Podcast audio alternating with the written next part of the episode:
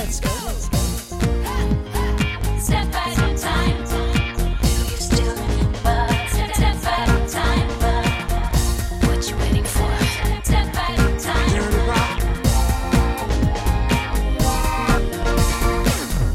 Bonjour à tous et bienvenue dans le jour pop, le podcast qui remonte le temps et qui vous ramène à un jour qui a marqué la pop musique. Je m'appelle Thibaut et je suis ravi de vous retrouver pour ce huitième épisode du jour pop.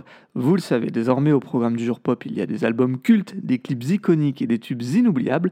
Dans chaque épisode je pars d'une date marquante pour vous raconter l'histoire et les secrets de fabrication des chansons les plus incontournables de nos playlists. Et aujourd'hui je vais vous parler d'un homme, oui oui, enfin une figure majeure de la pop musique qui a dès les années 70 laissé une empreinte si forte qu'il a influencé les plus grandes pop stars des décennies suivantes, de Madonna à Lady Gaga. Nous sommes aujourd'hui le 18 avril 2021 et nous allons retourner 38 ans en arrière, le 18 avril 1983, le jour où David Bowie est devenu mainstream.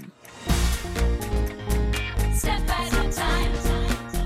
18 avril 1983, voilà trois semaines déjà que David Bowie est confortablement installé en tête du top single britannique avec son dernier single Let's Dance. Et son 15e album du même nom, sorti la semaine dernière, est prêt lui aussi à s'imposer en tête du top album. David Bowie, c'est un personnage incontournable de la scène pop britannique des années 70, et avec cette nouvelle décennie qui s'annonce et ce nouvel album, il poursuit le virage commercial entamé trois ans plus tôt avec le très arty Scary Monsters and Super Creeps.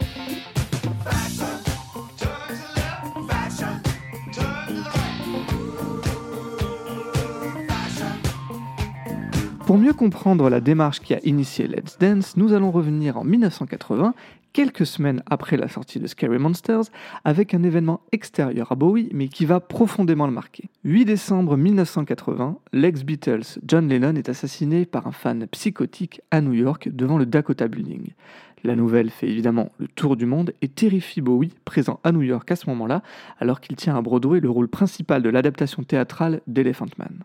Un rôle qu'il abandonne un mois plus tard, en janvier 81, toujours choqué par la mort de Lennon, avec la peur de se montrer en public. D'autant qu'on découvre que le tueur, Mark Chapman, était allé voir Bowie sur scène quelques jours avant de passer à l'acte. La rumeur veut même que le nom de Bowie était le suivant sur une liste de célébrités tenue par Chapman au cas où il n'aurait pas réussi à avoir Lennon.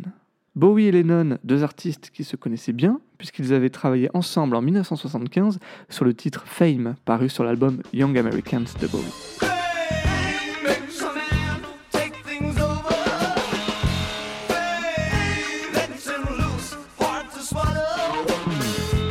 Printemps 81, Bowie décide de s'exiler en Suisse, un pays qu'il a déjà fréquenté, puisqu'il y a enregistré l'album Lodger en 1979.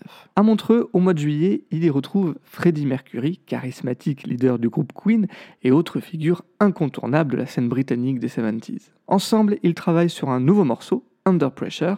Le single sort en octobre 81 et signe le deuxième numéro 1 UK de Queen après Bohemian Rhapsody et le troisième pour Bowie après Space Oddity et Ashes to Ashes.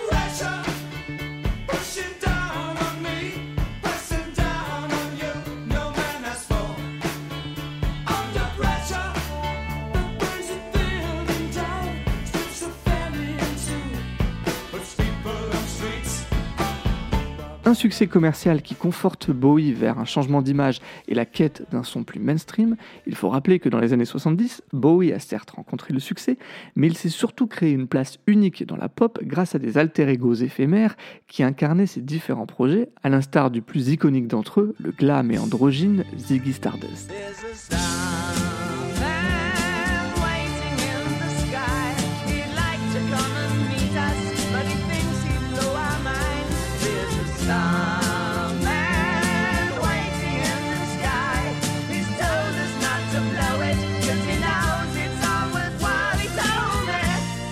On Mars, Rebel Rebel, Heroes, Bowie enchaîne les succès durant une décennie hyper prolifique où il publie 11 albums.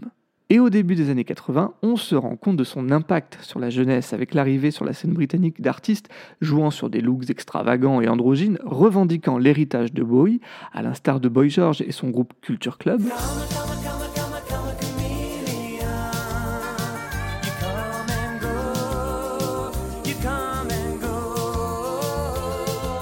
Et plus encore, Annie Lennox du duo Eurythmics, dont les cheveux roux pétards de Ziggy Stardust se mêlent au costume rigide du Thin White Duke.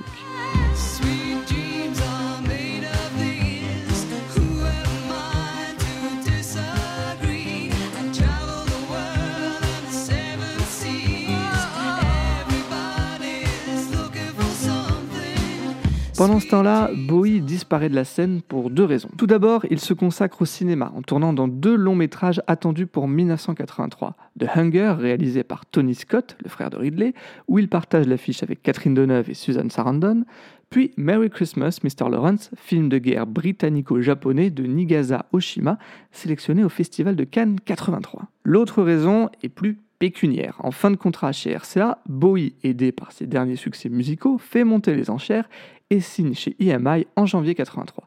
Les rumeurs parlent alors d'une avance sur recette de 17 millions de dollars de l'époque, soit environ 38 millions d'euros d'aujourd'hui.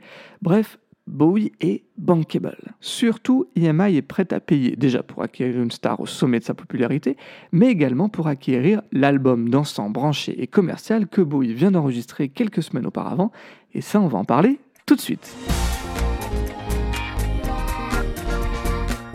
En 1983, David Bowie n'a pas sorti d'album depuis 3 ans, et pour son grand retour, il est en quête d'un son bien plus commercial et souhaite faire appel à un nouveau producteur.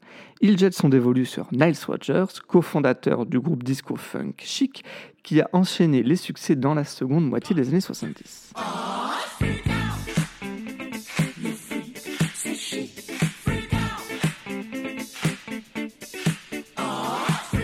Bowie cherche des tubes commerciaux, Rogers, lui, une crédibilité auprès des critiques blancs. Autant dire que l'alliance des deux talents est un échange de bons procédés. Et plus prosaïquement, il faut dire que pour Bowie, proposer un tube pop évident était la clé afin de pouvoir négocier le contrat le plus juteux avec un nouveau label. L'album est réalisé en 19 jours, juste avant Noël 82 à New York. Il en résulte 8 titres simples, directs et chaleureux, bref, une pop efficace prête à renverser les charts du monde entier. Le ton est donné dès le titre d'ouverture, Modern Love, morceau endiablé qui s'impose comme un classique dès la première écoute.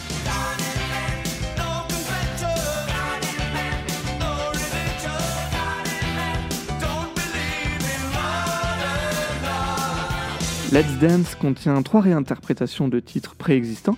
Criminal World du groupe Metro, une version retravaillée de Cat People, coécrite en 1980 avec Giorgio Moroder, et enfin China Girl, un titre coécrit avec Iggy Pop en 1977 et figurant à l'origine sur l'album The Idiot de ce dernier. Alors ça, c'est la version originale.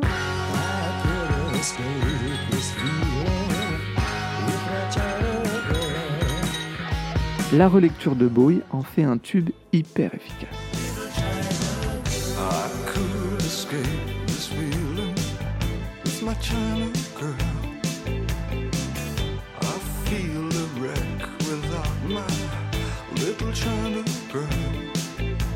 L'utilisation de sonorités asiatiques très appuyées et un peu caricaturales est une volonté non dissimulée de Bowie d'aller à l'efficacité. Niles Rodgers le confiait, je cite, David m'avait donné des instructions très spécifiques. Il voulait que je fasse des tubes. Pour ça, il fallait que j'utilise la formule que je connaissais. À savoir, si une chanson s'appelle China Girl, il faut que le son soit asiatique.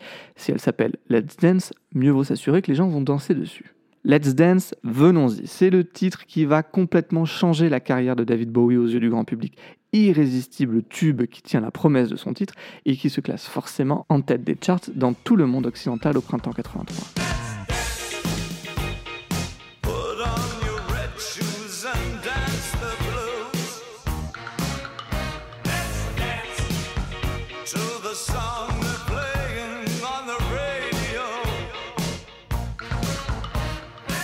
Un nouveau son et un nouveau look pour Bowie, costume impeccable, cheveux blonds dorés et teint par le soleil australien où il a tourné le clip. Le Bowie du cru 83 est aux antipodes de la pop star glam et androgyne à qui on prêtait de relations avec des hommes, avec des femmes et même Amanda Lear.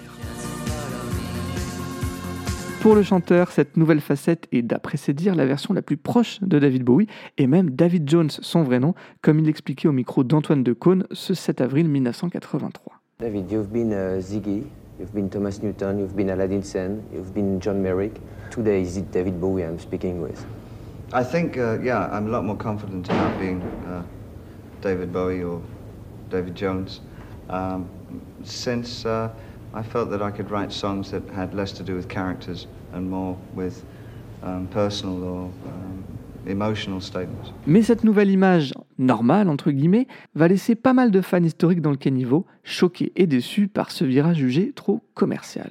En interview aussi, Bowie va énormément polisser son image. Même s'il avait déjà eu un joli succès dans les années 70, il est resté un artiste à part, à l'image ambiguë et à la sexualité fluide. À 36 ans, Bowie enfile le costume du père responsable. Son fils Duncan est alors âgé de 12 ans. Et au magazine Rolling Stone, il déclare en mai 83 Dire que j'étais bisexuel a été la plus grande erreur que j'ai jamais faite un postulat qu'il confirme deux mois plus tard au Times en affirmant que la divulgation de sa bisexualité était, je cite, un très mauvais calcul. Si beaucoup de fans ont du mal à appréhender ce Bowie normal, d'un autre côté, le chanteur décuple sa notoriété, déjà importante à l'époque, pour l'ouvrir à un nouveau public bien plus large. Signe ultime de sa transformation en pop star mainstream, le lancement dès mai 83 d'une gigantesque tournée de près de 100 dates, le Serious Moonlight Tour, qui s'arrête en France pour 6 dates, dont 2 à l'hippodrome d'Auteuil les 8 et 9 juin, où il rassemble plus de 120 000 spectateurs. Et à cette époque, la France n'est pas encore familière avec ce gigantisme pop, en témoigne cet extrait du Masque et la Plume, célèbre émission de France Inter. Bon, euh, David Bowie, pour ceux qui ont été donc euh, la porte d'Auteuil ces, deux derniers jours, euh, d'abord il fallait quand même avoir 12 et 12 des deux yeux pour voir quelque chose. Ensuite, euh, bon, bah, la, la sono véritablement m'a déclenché une éruption de cire humaine parce que vraiment euh, c'était vraiment une bouillie. Ça, pour le premier jour. Je croyais que la sonoporie était. Moi j'allais pas revenir était- deux jours après ce que j'ai pris le premier jour. Le public, lui, est sans surprise conquis, et en écoutant cette archive de l'époque, on se rend compte de ce nouveau public, justement, qui découvre David Bowie. Enfin, on va pouvoir le voir et sur scène, après avoir euh, tant attendu. Enfin, c'est fantastique. Je pense que pouvoir le voir au moins une fois parce que moi je le connais pas déjà. Je l'ai jamais vu au moins sur scène. Je l'ai entendu, mais je l'ai jamais vu. Et moi, je trouve ça super. Puis, euh, c'est une occasion de le voir. Quoi. Après son film et sa vidéo, superbe. Euh, beaucoup de choses. L'arrivée d'une euh, grande star euh, à Paris, c'est pas tous les jours. Alors euh, autant en profiter. Qu'est-ce que vous ressentez trois heures avant le concert? Les boules. Signe que cette tournée est un énorme succès et du statut mainstream de Bowie, le spectacle sera même édité en VHS en 1984. De son côté, EMI se frotte les mains du statut acquis par Bowie et souhaite logiquement donner une suite à Let's Dance le plus rapidement possible. Commence alors ce qui, pour beaucoup, deviendra la plus mauvaise période de la carrière de David Bowie, et ça on va en parler tout de suite. Allez, retour en 2021. En 1984, Bowie sort Tonight, suivi en 1987 par Never Let Me Down, souvent considéré à la fois par la critique, les fans et Bowie lui-même comme ses deux plus mauvais albums. Les années 90 sont synonymes pour le chanteur d'une rémission artistique totalement éloignée de la quête d'un tube et d'un son commercial. Et sans renier son travail sur Let's Dance, il avouera en 1997 au journal télé de France 2 qu'il ne s'est pas totalement senti lui-même dans les années 80. Mais on dit par exemple qu'il y a des, des titres des années 80 comme Let's Dance que vous- dont vous ne voulez plus entendre parler aujourd'hui. Pourtant, ça a été un succès mondial. Oui, je crois que c'était vraiment l'époque. Euh, beaucoup plus que la musique. Euh, c'était, me sentais pas à l'aise dans les années 80. Je ressentais une indifférence, surtout vers le milieu des années 80, à mesure qu'on avançait vers les années 90. Une impression venant aussi du fait qu'il n'avait pas le sentiment de connaître son public, en particulier celui arrivé avec le succès de Let's Dance. Une période qu'il qualifie, non sans humour, de ses années Phil Collins, tant il avait l'impression qu'il partageait le public qui venait le voir avec celui de son compatriote. Oh, I, I- it's, it's, uh, there was a period when I was, I was performing in front of these huge stadium crowds at that, that time, and I, I was looking, and I'm thinking, what are these people doing here? Why have they come to see me? They should be seeing Phil Collins. They were definitely Phil Collins type audiences, you know? And then that came back at me, and I thought, what am I doing here? À partir des années 2000, tout en restant une figure tutélaire de la pop musique, Bowie se fera de plus en plus distant, ne sortant que trois albums entre 2002 et 2013. Le 8 janvier 2016, jour de ses 69 ans, il sort Black Star, un disque sombre et fascinant qui se révélera être son ultime réalisation.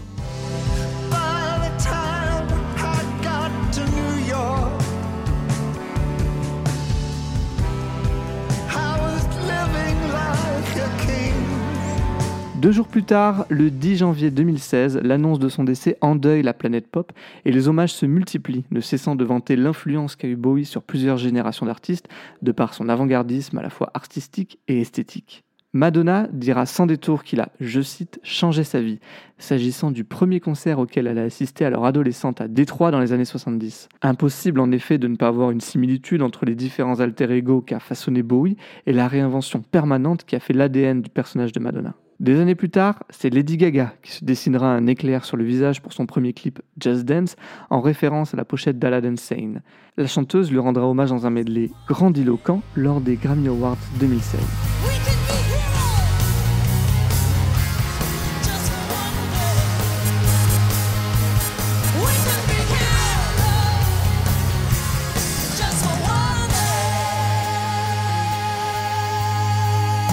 Mais l'hommage le plus remarquable est peut-être celui de Lord au Brits 2016, celle que Bowie avait qualifiée de futur de la musique, a offert une prestation poignante de Life on Mars accompagnée des musiciens de David Bowie.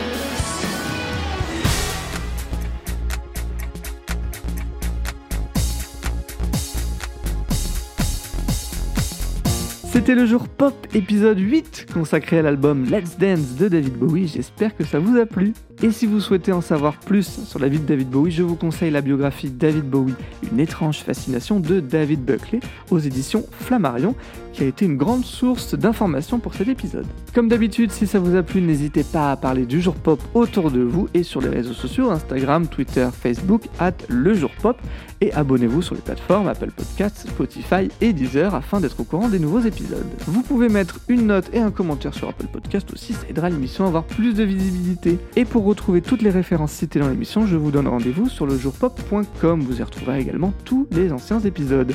Nous, on se donne rendez-vous prochainement pour un nouveau jour pop. D'ici là, prenez soin de vous et moi je vous dis à bientôt.